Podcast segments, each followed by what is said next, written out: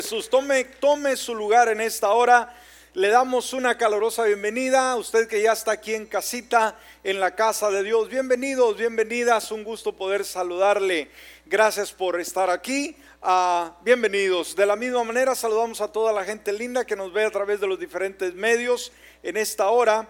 Pues ah, les saludamos a aquellos que nos ven por YouTube, por ah, Facebook y también a través de esta cadena de radioemisoras nos escuchan pues de la misma manera le damos una eh, calurosa bienvenida. Así que no se desconecte, sino al contrario, manténgase conectado, conectada con el cielo, con el Dios de la gloria. Amén. ¿Cuántos estamos aquí?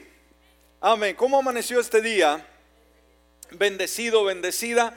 Así que pues vamos a tener esa buena actitud y, vamos a aprovechar bien el tiempo y vamos a aprender del Señor. Así que disponga su corazón, disponga su vida y vamos a aprender. Así que abra sus notas, por favor, si ah, siempre está apuntando lo más relevante, pues hágalo, hágalo también en esta ocasión para poder sacar ese provecho posible. Bueno, continuamos, continuamos, amados, con esta eh, emocionante serie de sermones que hemos estado llevando a cabo pues ya estas diferentes semanas. Y hoy estaremos tocando el número 10 en este sermón, esta serie, de esta serie. Vamos a estar tocando el sermón número 10. El título, Hablemos sobre el evangelismo. Y a través creo que de estos nueve temas que ya compartimos, usted ha aprendido algo, usted ya ha puesto algo en práctica y vamos a aprender también el día de hoy. Y vamos a estar hablando en esta ocasión beneficios que nos aporta el ganar almas. ¿De qué vamos a hablar, amados, en esta mañana? Beneficios que nos aporta el ganar almas. ¿Será que ganar almas nos trae privilegios, nos trae beneficios? Pues vamos a ver lo que la escritura nos dice en esta hora. Vaya conmigo a Lucas capítulo 15, versículo 7. Lucas capítulo 15, versículo 7. Déjeme leérselo en la nueva traducción viviente. Dice, de la misma manera, hay más alegría en el cielo por un pecador perdido que se arrepiente y regresa a Dios, que por 99 justos que no se extraviaron. Hasta ahí la lectura de la palabra.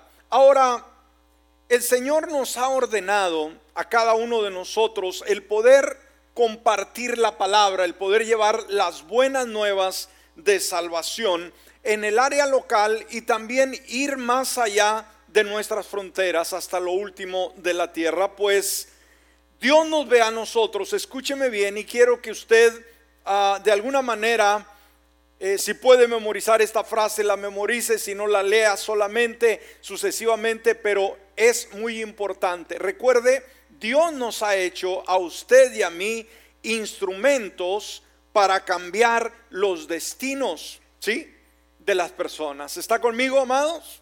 ¿Sí? Somos instrumentos de Dios para cambiar los destinos eternos. Eso, eso es lo que ah, Dios nos da, ese privilegio impresionante.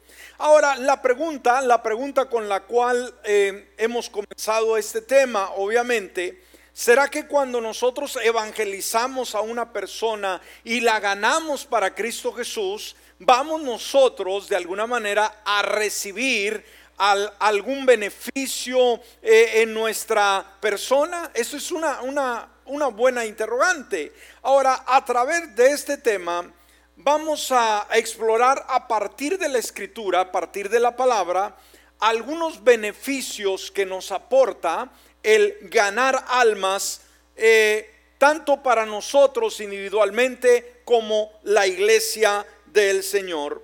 Ahora, si bien el bienestar, escúcheme, de los incrédulos debe de ser nuestro enfoque, también debemos reconocer los beneficios que recibimos al ayudarlos cuando les compartimos las buenas nuevas. Ahora, cuando usted, escúcheme, cuando usted conoce que hay beneficios, ¿sí? Del hecho de compartir una palabra, de evangelizar, de ganar un alma, cuando nos damos cuenta de eso, entonces el evangelismo no va a ser difícil para nosotros, sino al contrario, se va a convertir en un estilo de vida. Cuando sabemos que hay beneficios para nuestra vida, obviamente, ¿qué pasa? Vamos a darnos cuenta que ahora tenemos un estilo de vida que desarrollar. Bueno, veamos algunos de esos beneficios de ganar almas y por favor apúntelos. Por favor, memorice si puede, apunte, recuérdelos, porque esto va a ser muy importante. Si usted es un buen ganador de almas o nunca ha ganado un alma para el Señor, usted no sabe lo que se está perdiendo, ¿sí? no solamente el hecho de cambiar el destino de una persona, pero usted se pierde de muchos beneficios. Ahora vamos a ver rápidamente, en primer lugar, en primer lugar veamos, ganar almas hace feliz a Dios. Amén. ¿Qué dijimos, amados? Amar al, eh, perdón, ganar almas hace feliz a Dios. Esto es muy importante. Entonces dijimos, bueno, ¿qué beneficio yo me saco? Bueno, vamos a, a ver en detalle. Ahora, ¿Sabe usted cuál debe de ser la meta primordial de cada uno de nosotros como creyentes? No necesariamente ganar las almas, esa no es la finalidad número uno. La finalidad número uno es hacer sonreír a Dios con nuestra actitud, con nuestra devoción, con nuestro estilo de vida. ¿Estamos de acuerdo en esta hora, amados?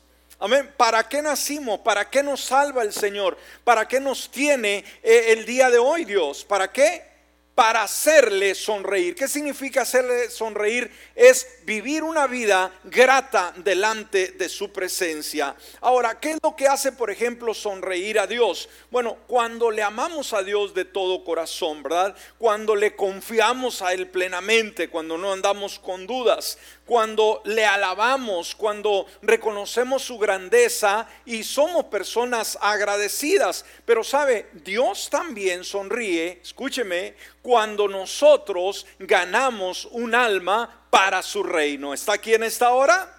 Aunque Dios sonríe cuando tú y yo somos obedientes a Dios, amamos a Dios con todo el corazón, esto le trae alegría a Él, también le produce alegría cuando tú y yo nos ganamos un alma para Cristo Jesús. Recuerda, nada le da más alegría a Dios que ver un pecador, escúcheme, apartarse de su maldad y venir hacia su justicia, la justicia de Dios. Por eso el versículo que leíamos de apertura, Lucas capítulo 15, versículo 7, dice, de la misma manera, hay más alegría en el cielo. ¿Quién dijo estas palabras, amados? ¿Quién dijo estas palabras? El Señor Jesucristo. ¿Y qué es lo que dijo? Hay, ¿qué cosa? Más alegría en el cielo por un pecador perdido que se arrepiente y regresa a Dios. Amén. ¿Qué dijo? En mi casa, en el cielo, donde estoy, en mi trono y donde están mis ángeles, hay una fiesta impresionante. Eso me trae alegría ver que una persona más, obviamente, arrebata el reino de los cielos. Entonces dijimos, ese anhelo, ese deseo, esa alegría de Dios es ver almas salvadas. Por tanto, ganar almas, escúcheme, y evangelizar hace feliz a Dios y no solamente a Él, sino a todo el ejército de los cielos, o sea, todos los ángeles que habitan en el cielo. Cada vez que se gana un alma, escúcheme, pone usted una sonrisa en el rostro de Dios. Una vez más, ¿cuántos queremos ver sonreír a Dios? Amén. ¿Cómo podemos hacerlo de acuerdo a este punto? Ganando almas. Amén. Gloria al Señor. Entonces, uh, y obviamente también de la misma manera, cuando nosotros ganamos un alma, ¿qué beneficio vamos a tener? Nosotros, bueno, esa sonrisa también de parte de Dios va a venir a nuestra vida y Él pondrá esa sonrisa que jamás nada ni nadie podrá quitarla de nuestros labios. El hecho de tener la experiencia de ver un destino transformado. Amén. Entonces tenga esto en mente en primer lugar, ¿verdad? Dijimos, ganar almas hace feliz a Dios. Y cuando Dios está feliz por lo que hacemos, ¿quién se va a beneficiar de todo ello? Nosotros. Usted y yo vamos a recibir el beneficio de parte del Señor. Punto número dos, otro beneficio que obtenemos cuando ganamos almas. Ganar almas te garantiza el acceso a Dios. ¿Me escuchaste? Ganar almas, ¿qué te permite o qué nos permite a cada uno de nosotros? Tener un acceso directo a Dios. Ahora, no puede faltar en ningún momento, hermanos. Fíjese, cuando usted gana un alma, Jamás, jamás de los jamases puede ahuyentarse la presencia de Dios, porque finalmente, ¿quién es el que puede cambiar el corazón de una persona empedernida? de una persona endurecida, de una persona difícil y complicada. ¿Usted y yo podemos cambiarlos? No podemos, solamente Dios. Entonces, desde el momento que usted se acerca a una persona, desde el primer momento, dígame usted, ¿es casualidad que se le encontró en el camino? ¿Es casualidad que de repente surgió la idea que quería oír de Dios? Pregunto. No, ¿Quién está ya obrando desde ese momento? Decir, alguien te habló, te hizo una llamada, estoy preocupado, estoy preocupada, ora por mí, háblame de Dios, evangelízame. Alguien por ahí en el camino, alguien en el trabajo, alguien en la escuela, qué sé yo. Hermano, ¿quién cree ustedes que está, detrás de esa alma para que sea salva? Dios. Y el hecho de que usted se encuentre con esa persona una vez más no va a ser la casualidad, va a ser Dios dirigiéndole. Por eso el creyente no cree en la suerte, no cree en la, eh, eh, en la casualidad, cree, hermanos, uno en propósitos que Dios trae a nuestra vida. Amén. No viva por suerte, no viva por casualidad, viva por propósito. Amén. El propósito del Señor. Entonces, nunca puede faltar la presencia de Dios cuando te arrimó a esa persona y obviamente cuando le empiezas a ministrar y cuando él o ella se convierte, ¿quién es el que efectúa ese milagro? Es Dios. Entonces el Señor, escúcheme, está siempre con sus ganadores de almas. ¿Me escuchó? ¿Escuchó lo que dije? El Señor siempre está con quién? Con los ganadores de almas. En Mateo capítulo 28, versículo 20, enseñándoles dice que guarden todas las cosas que les he mandado. Y luego añade, he aquí, o sea, hablando Jesús, que dice, yo estoy con ustedes todos los días hasta el fin del mundo. Ahora, ¿cuántos saben qué dice el versículo anterior? ¿Qué es lo que se dio en el versículo anterior? la gran comisión. Vayan y hagan discípulos a las naciones, bautizándolos en el nombre del Padre, del Hijo y del Espíritu Santo. La comisión es dada. Pero sabe que no solamente dijo, vayan y a ver cómo le hacen, a ver cómo se la ingenian, para nada. Dios dice, yo estoy con ustedes. O sea, en ese trayecto de vida, en ese proceso, en esa labor, en esa batalla, en esa lucha que tengas que enfrentar para poder convertir a alguien yo estoy contigo. ¿Y cuándo? Dice, ¿hasta cuándo estará con nosotros, amados? Hasta el fin del mundo. Entonces, mientras el mundo siga girando, podemos tener la certeza, de acuerdo a esta promesa bíblica, que Dios estará con nosotros. Ahora, ¿cuántos queremos que esté Él con nosotros? Decir, yo no sé si Dios está conmigo.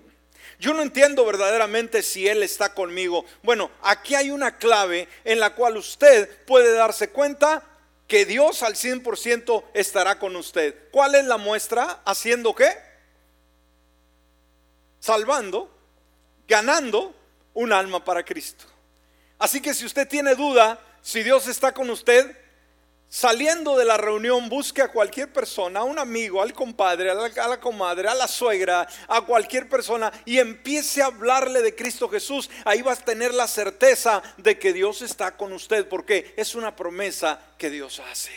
Dios es un Dios de promesas.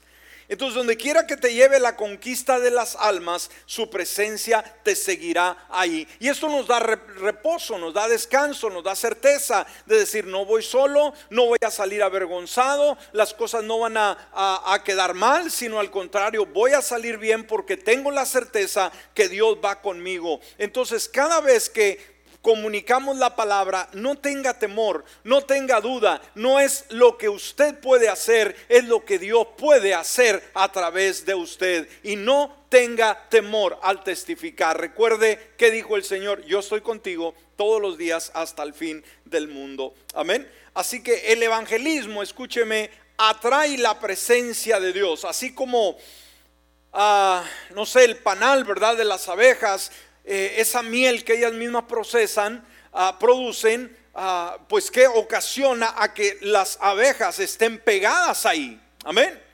Entonces, de la misma manera, la presencia de Dios estará a través del evangelismo. Cuando practicamos ese evangelismo, entonces eso va a atraer la presencia del Señor. Tengamos la eh, convicción firme de que Él lo hará. ¿Cuántos tenemos esa confianza en Dios? Amén. Así que en segundo lugar, ganar almas te garantiza el acceso a Dios. Tienes entrada libre delante de su presencia y obviamente el apoyo de Él sobre ti. En tercer lugar, ganar almas hace crecer nuestro amor a Dios y al prójimo. Ganar almas hace crecer nuestro amor por Dios y al prójimo. Alguien podrá decir, pues yo no sé si amo a Dios tanto. Y yo creo que cuando vamos a este tema, amados del evangelismo, aquí podemos darnos cuenta qué tan importante es Dios en nuestra vida. Si solamente le servimos por emoción, le servimos por interés, le servimos porque tengo miedo al infierno, y todas esas razones, hermanos, no son justas. Amar a Dios no debe de ser porque hay muchas presiones, porque hay enfermedades, porque hay peligro, no. Sino amar a Dios, el motivo principal que debe emanar de nuestro ser es la respuesta de su amor hacia nosotros. ¿Me escuchó? El hecho de que Él nos ama incondicionalmente cuando nosotros no hicimos absolutamente nada por Él. Eso nos demuestra su amor y ahora en respuesta a ese amor nosotros le amamos. ¿Sí? Y nos beneficiamos en las crisis, en los desafíos, en los retos sucesivamente. Entonces veamos ah, cómo podemos hacer crecer nuestro amor a Dios y no solamente a Él, sino al prójimo. Eh, debemos de entender, hermanos, que hay dos mandamientos que el Señor Jesús estableció. En el Antiguo Testamento tenemos diez, pero ahora Él resume dos en el Nuevo Testamento y son de los cuales depende todo. Eh, tenemos que verlo de esa manera. Ahora, vamos a ver lo que nos dice la, la palabra, perdón. Y debemos de entender a través de estos registros bíblicos que todas las personas están llamadas a amar a Dios de todo corazón. De acuerdo a los versículos que vamos a leer, hay un llamado de parte de Dios al ser humano, al hombre, la mujer, no importa quién sea. Eh, no tiene que ser un creyente, puede ser un asesino, puede ser un ladrón, puede ser un criminal. Dios le llama a que ame a Dios de todo corazón y no solamente a él, sino al prójimo de la misma manera. Y aquí está la diferencia. ¿Se ha dado cuenta por qué está nuestra sociedad como está? ¿Por qué las comunidades, ah, eh, hay comunidades muy peligrosas, hay naciones, hay lugares ah, muy peligrosos donde la gente se cuida de la gente? Es impresionante, como seres humanos deberíamos de protegernos unos a otros estando en un mismo país, teniendo una, a, lo mejor una, una misma cultura, pero no.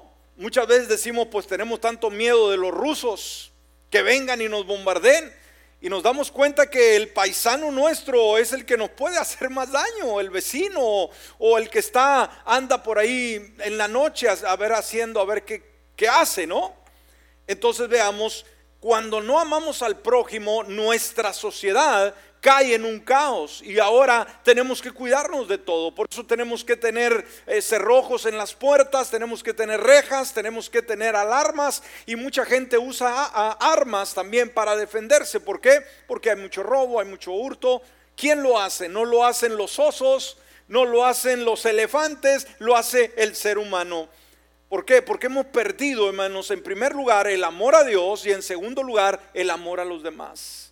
Ya cada quien ve por sí mismo, no le importa lo demás, ¿no? Cuidado. Ahora, Marcos capítulo 12, versículo 28 al 31, mire lo que nos dice.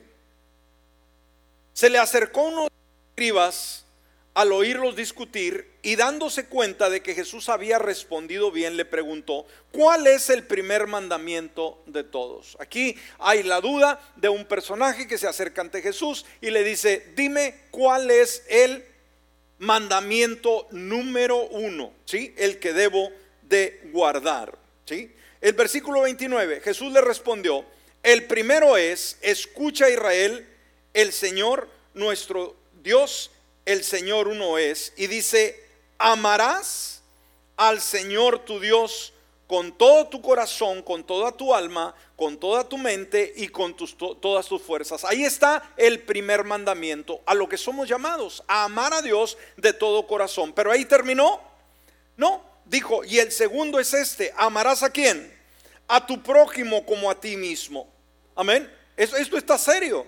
O sea, amar a, a las personas como nosotros mismos. ¿Cuántos de ustedes se aman? Seguro. Hay gente que ni se ama, hermanos, ¿sí?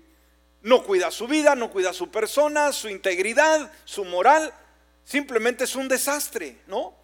Pero yo creo que nosotros nos amamos, nos cuidamos, nos protegemos, eh, queremos conservarnos sucesivamente. Entonces Jesús dijo, no hay otro mandamiento mayor que estos dos. Entonces el ganar almas, ¿qué es lo que hace? Refleja nuestro amor, en primer lugar, a Dios, que es el que nos ama, y en segundo lugar, el amor a nuestro prójimo. ¿Por qué? Porque de ese amor que tenemos, que fluye de Jesús a nuestra vida, llena nuestro corazón y ahora queremos bendecir también a aquellos que no conocen la gracia y el temor de Dios. Entonces, compartir nuestra fe cuando amamos a Dios y a las personas aviva mucho más nuestro amor. Amén. Eso es importante. Cuando nosotros, por ejemplo, vemos el corazón dolido, quebrantado de una persona que vive sin Dios, que vive en pecado, en idolatría, perdido totalmente, ¿qué debe causarnos en nuestro corazón, hermanos? Pregunto. Cuando vemos a a una persona, a un jovencito en drogas, a una jovencita eh, andando, perdiendo su integridad, eh, cuando vemos al borrachito, al drogadicto, cuando vemos gente en conflictos impresionantes y decimos no hay temor de Dios, ¿qué, qué es lo que debe producir en nuestro corazón hacia esas personas? Pregunto, ¿odio? Compasión amor hacia esas personas, decir, ¿cómo es posible?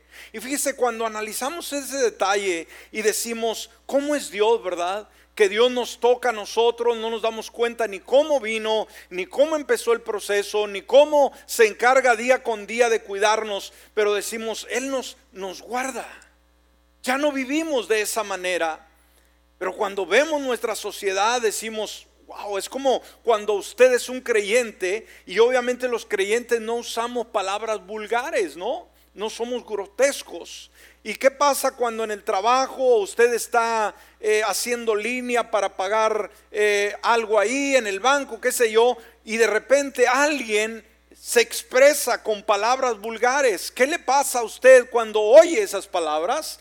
Inmediatamente hay un rechazo, hay un impacto, pero ¿qué es lo que nos da? Pues nos da lástima, ¿no? De ese lenguaje tan corrupto, tan corriente, tan decaído, pero ¿cuál es la razón? La falta de Dios en esa vida. Amén. Y eso debe animarnos, a apelarnos a que a poder también sentir esa compasión y decir, él, ella necesita el amor del Señor. Ahora, fíjese Fíjese lo que dijo este personaje, hermanos. Un hombre muy educado, pero ateo. ¿Qué es un ateo? Alguien que no cree en Dios.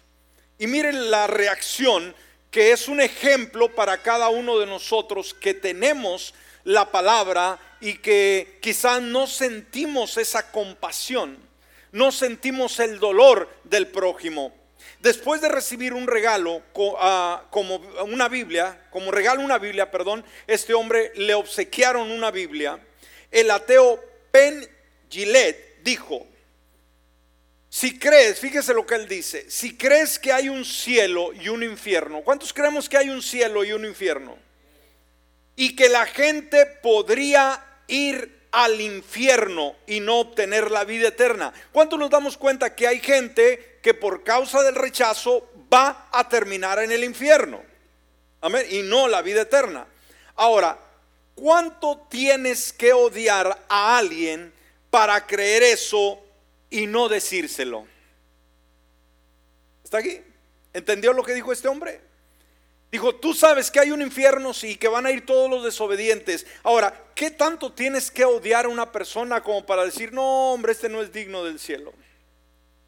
No, esta mujer ni se merece el cielo, merece la condenación. Y este hombre es, un ateo, ¿no?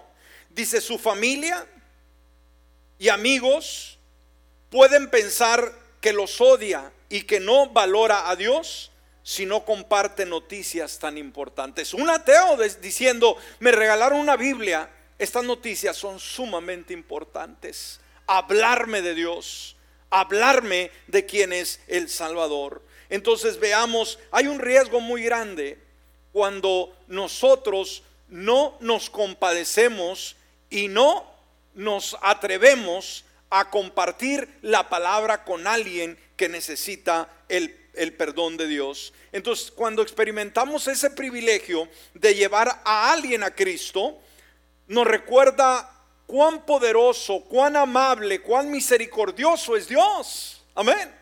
Que ama al ser humano. Entonces dijimos en el punto número 3, ganar almas, ¿qué nos hace? Hace crecer nuestro amor a Dios y en segundo lugar, nuestro amor al prójimo. Y una vez más, ¿cuántos queremos amar más a Dios? ¿Cuántos queremos amar más al prójimo? Vamos a ganar almas. Esto va a acrecentarse ese amor hacia Dios y al prójimo. Cuatro, este es uno muy interesante, hermanos. Si usted dice, pues yo no le encuentro sabor, yo no, no, no encuentro a eh, algo positivo, algo grato en compartir la palabra. Bueno, punto número cuatro, ganar almas te producirá un gozo inexplicable. Amén. Ganar almas que producirá un gozo inexplicable. Ahora, ¿a cuánto nos gusta estar alegres? ¿A quién le gusta estar amargado? Con la cara larga. ¿Qué tiempo le gusta pasar mejor, hermanos? En el día en, la semana. Decepcionado, decepcionada, amargado, amargada, triste, ranjalándose los cabellos o alegre. Alegre.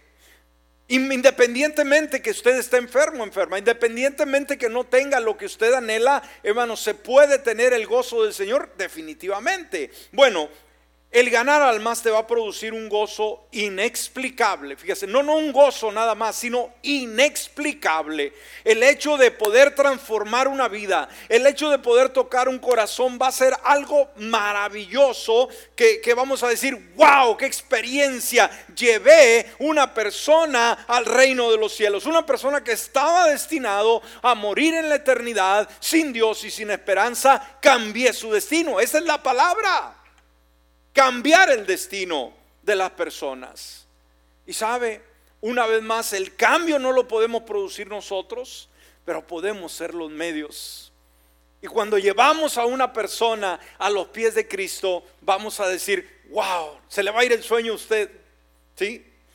Va a vivir soñando todos los días, decir, qué experiencia, este, esta, era un borracho, era, e, esta mujer era lo peor que había e, e, en el vecindario, pero el Señor transformó su corazón y yo fui el medio.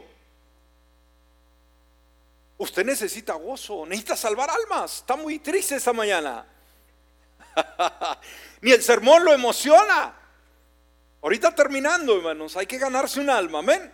Ahora, el ganar almas es un privilegio supremo que produce una gran alegría cada vez que una persona es conquistada por el Evangelio. no hay mayor felicidad, regocijo, alegría que ver a alguien con el quien hemos hablado, con el quien hemos ah, orado, a quien hemos atendido y que termine convirtiéndose al Señor Jesucristo. No hay nada que se compare a eso. A ver, ni el mejor buffet, ni el mejor cheque que usted pueda recibir en un mes. Nada se compara con esa experiencia. Ahora, el apóstol San Pablo, hermanos, fíjese, voy a leer dos pasajes bíblicos y vamos a ver cómo él describe esa experiencia de esa alegría. Y, vamos a emocionarnos, hermanos. Las almas valen mucho. Eh, eh, una persona que es arrebatada de su estilo de vida es algo extraordinario. Vamos a ver cómo describe el apóstol San Pablo esto en Filipenses capítulo 4, versículo 1.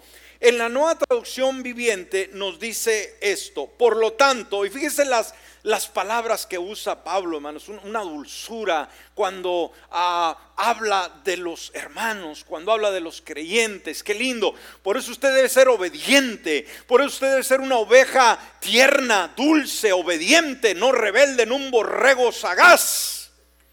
Amén para que se pueda expresar uno con esa dulzura, decir, no decir estos borregos ya me sacan canas blancas, verdes de todo color.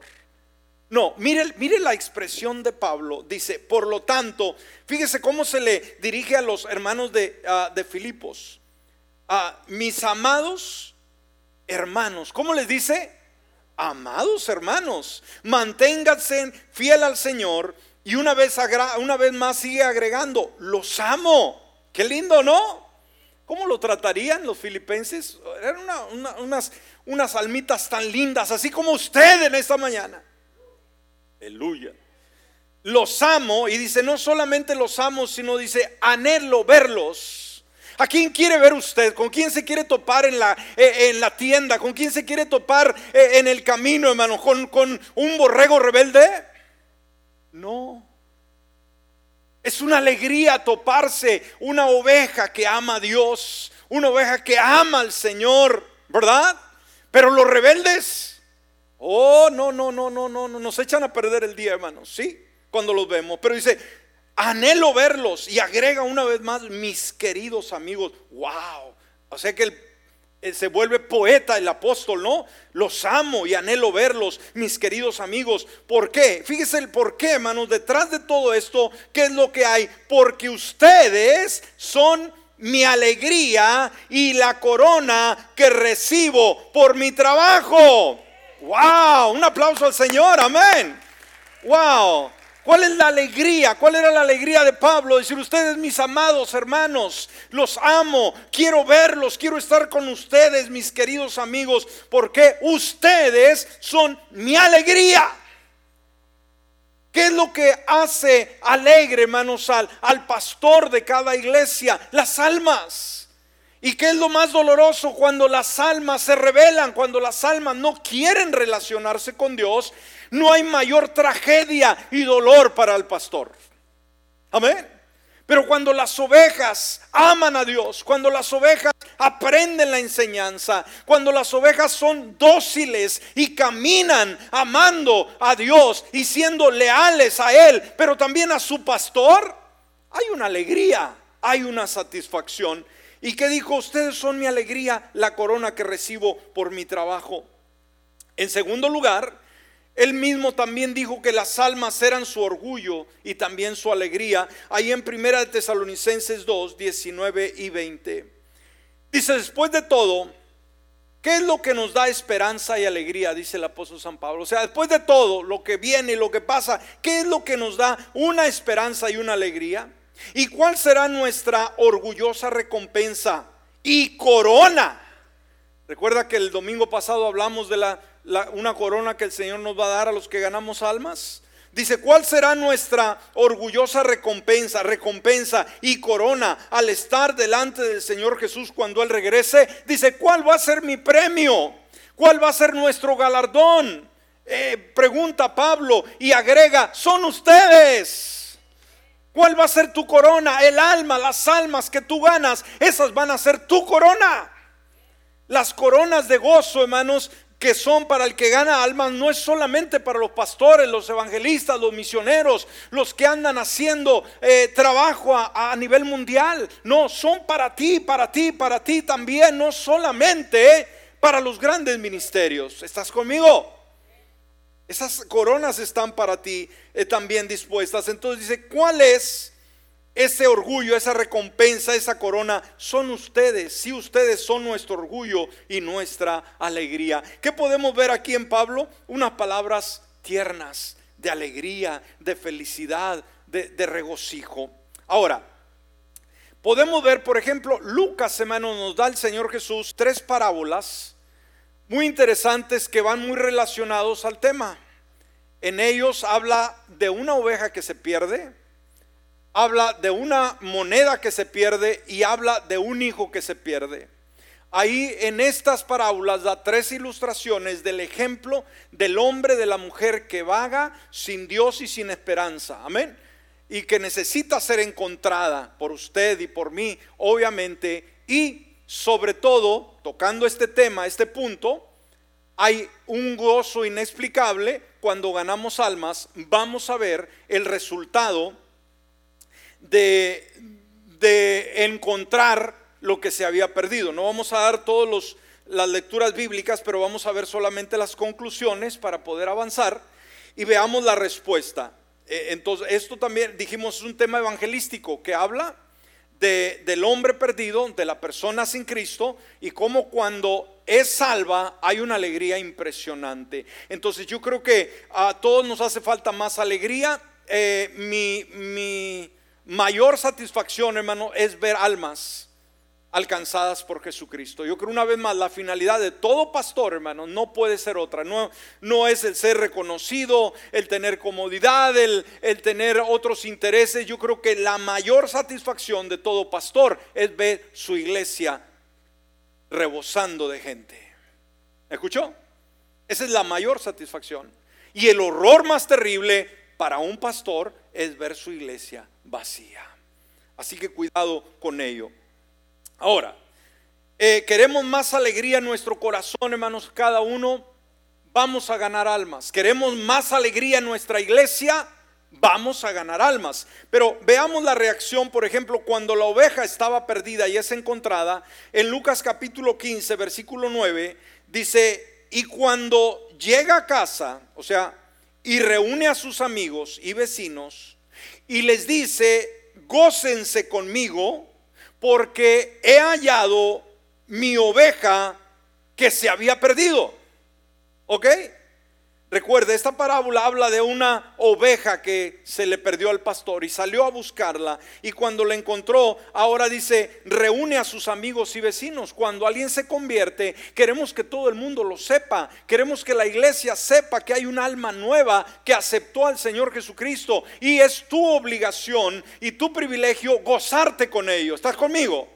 No hay cosa más cruel decir aquí un alma aceptó a Jesucristo. Ah, me da igual, ya nos vamos, pastor. Ya, se pasó la hora, ya es hora de ir al buffet. ¿Me explico? Que estamos más preocupados, ¿qué es lo que vamos a hacer? Que no nos importa un alma. Decir, se convirtió, está bien, otro más. No, no, no, para Dios es alegría, para nosotros debe de serlo, para los ángeles lo es también. Entonces dice que reúne a sus amigos y sus vecinos y les dice, cósese conmigo, porque he hallado mi oveja que se había perdido. Y luego añade el versículo que es el que usamos también de apertura o, habla con relación al mismo, les digo que del mismo modo dice, habrá más gozo en el cielo por un pecador que se arrepiente que por 99 justos que no necesitan arrepentimiento. Ahí está, hermanos, la parábola. No habla de ovejas, está hablando de personas. Segundo, la moneda que había sido perdida ahora es encontrada. Versículo 9. Cuando la haya, o sea, una, moneda que estaba perdida, cuando la haya, reúne a sus amigas y vecinas y les dice una vez más, gócense conmigo, porque he hallado la moneda que estaba perdida. Les digo que del mismo modo hay gozo delante de los ángeles de Dios por un pecador que se arrepiente. ¿Saben dónde surgió este versículo? Ahí tiene su trasfondo. Y por último, el hijo pródigo cuando él vuelve a casa, ¿sí? ahí en el versículo 23 y 24, cuando el padre ve que aquel hijo pródigo que estaba perdido, que abandonó la casa, que abandonó el hogar, vuelve de regreso a casa, aquí nos habla de cómo el hombre, la mujer, vuelve de regreso a Dios. Y dice el padre cuando lo ve, eh, dice, traigan el ternero engordado y mátenlo comamos y ¿cuál es la palabra que usa? Regocijémonos, o sea, alegrémonos, celebremos, porque este es mi hijo, estaba muerto y ha vuelto a vivir, estaba perdido y ha sido hallado y comenzaron a regocijarse. Entonces, estas tres parábolas nos hablan acerca del gozo que experimenta Dios, que experimentan los ángeles y que tú y yo debemos de experimentar y toda la iglesia en conjunto. ¿Por qué muchas veces quizás la gente no se convierte? Porque no le ponemos el interés. Porque no nos importa, llega el visitante y no nos importa de que llegue y se vaya igual. ¿Por qué? Porque cuando alguien acepta a Cristo no somos capaces de pasar y felicitarlo y darle bienvenida a la casa, a la casa de Dios, a la familia del Señor. ¿Está conmigo? A veces somos, hermanos, descuidados. A veces no hacemos lo que nos corresponde y Dios no nos confía la salvación de las almas. Pero cuando ponemos atención y decimos, hoy una persona ha aceptado al Señor Jesucristo, ¿qué debe de hacer la iglesia? Pregunto, pastor, ¿ya nos vamos? ¿Cuál debería ser la reacción inmediata de todo y cada uno de los que formamos la familia de Dios? Pregunto. Amén, gloria a Dios. No.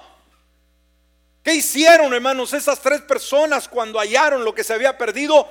Hermano, corrió, invitó a todos los vecinos, hizo una fiesta impresionante y estaba alegre porque encontró lo que se había perdido. Cuando no tenemos, hermanos, esa noción de, ah, me da igual. Uno, otro, sí, no, no, no, no, no debe darnos igual. Por eso tengamos cuidado de quién delante, amados que si se nos dice, esta alma aceptó a Jesucristo, hermanos, debe haber un júbilo. Amén. Recuerden, no es el Canelo que ganó la pelea. ¿Me escuchó? Uh, ahí estaban los creyentes viendo este encanelado ahí, grite y grite. Y usted vaya, aquí los ve, hermanos, como palomitas, que no quiebra ni un plato, pero si lo hubiera, casi quiebra la televisión. Pero cuando oye que un alma se convierte, ni fa ni fo, frío como un hielo, como una paleta, ni siquiera las pestañas mueve. Qué vergüenza. Amén. Entonces hay bendiciones, hay alegría por el ganador de almas, bendiciones, alegría y alegría cuando, no cuando nos muramos, no cuando estemos en el cielo, aquí y ahora.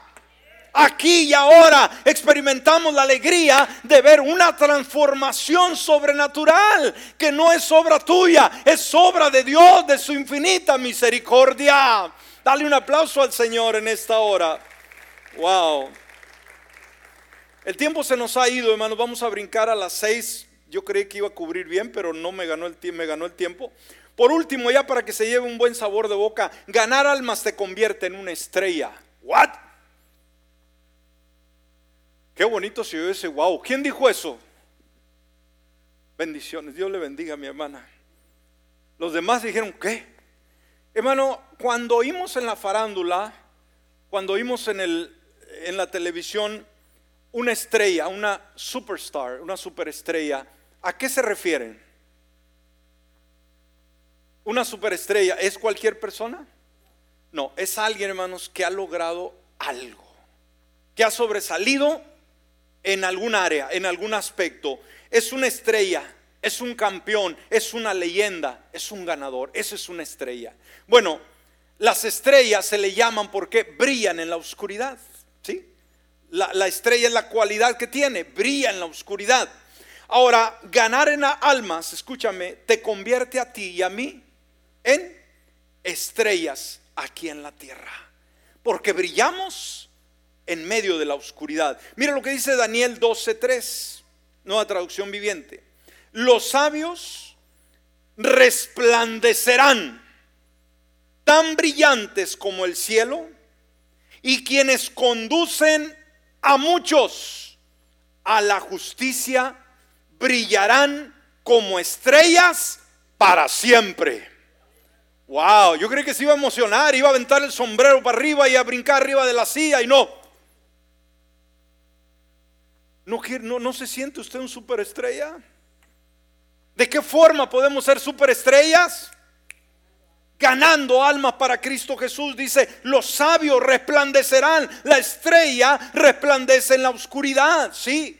Brillará como el cielo y quienes conducen a muchos a la justicia. ¿Qué significa conducir a muchos a la justicia? Decir, está mal el camino por donde tú vas. Ese no es el camino. Cambia, busca a Dios, deja ese estilo de vida. Eh, tienes que cambiar, el Señor te ayuda. Los que provocamos eso en las personas, quienes conducen a muchos a la justicia brillarán como estrellas, no en un ratito, hermanos. El Canelo brilla el día de hoy, el día de mañana Canelo ya será este canela pachurrada, ¿verdad? Pasará de moda.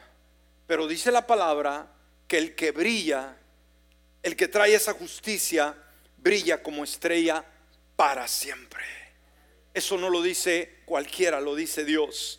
Así que el cielo te va a reconocer como alguien que llena y hace crecer el reino de Dios. Serás parte de los que aumentan la iglesia y aumentan el reino de Dios. Uno que ayuda a poblar el cielo y simplemente despoblar el infierno. ¿Escuchó? Amén. Ahora, ¿queremos llenar el infierno o el cielo? Vamos a llenar el cielo y vamos a vaciar el infierno. ¿Le parece?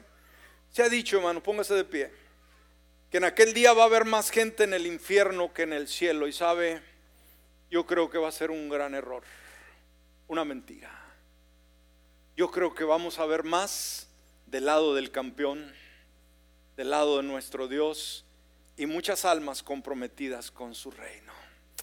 Vamos a orar en esta hora y si hay alguien aquí que todavía no es amigo de Dios, no tiene a Jesucristo en su corazón, todavía vive sin Dios y sin esperanza, este es su momento, este es su día. El Señor quiere traerle alegría, quiere traerle paz, quiere traer consuelo, quiere traer esperanza, pero usted tiene que venir a Él. Rinda su corazón, rinda su vida a Jesús. Cierre sus ojos. Y si está aquí en el auditorio o nos ve a través de cualquier medio o nos escucha, dígale en este momento, Señor, en este instante yo abro la puerta de mi corazón y te invito a que tú vengas a morar en él. Reconozco que soy un pecador, que necesito de tu gracia. Ven a mí perdona todos mis pecados y haz de mí una persona totalmente nueva. Que de hoy en adelante pueda poner toda mi dependencia sola y exclusivamente en ti, por Cristo Jesús. Amén y amén.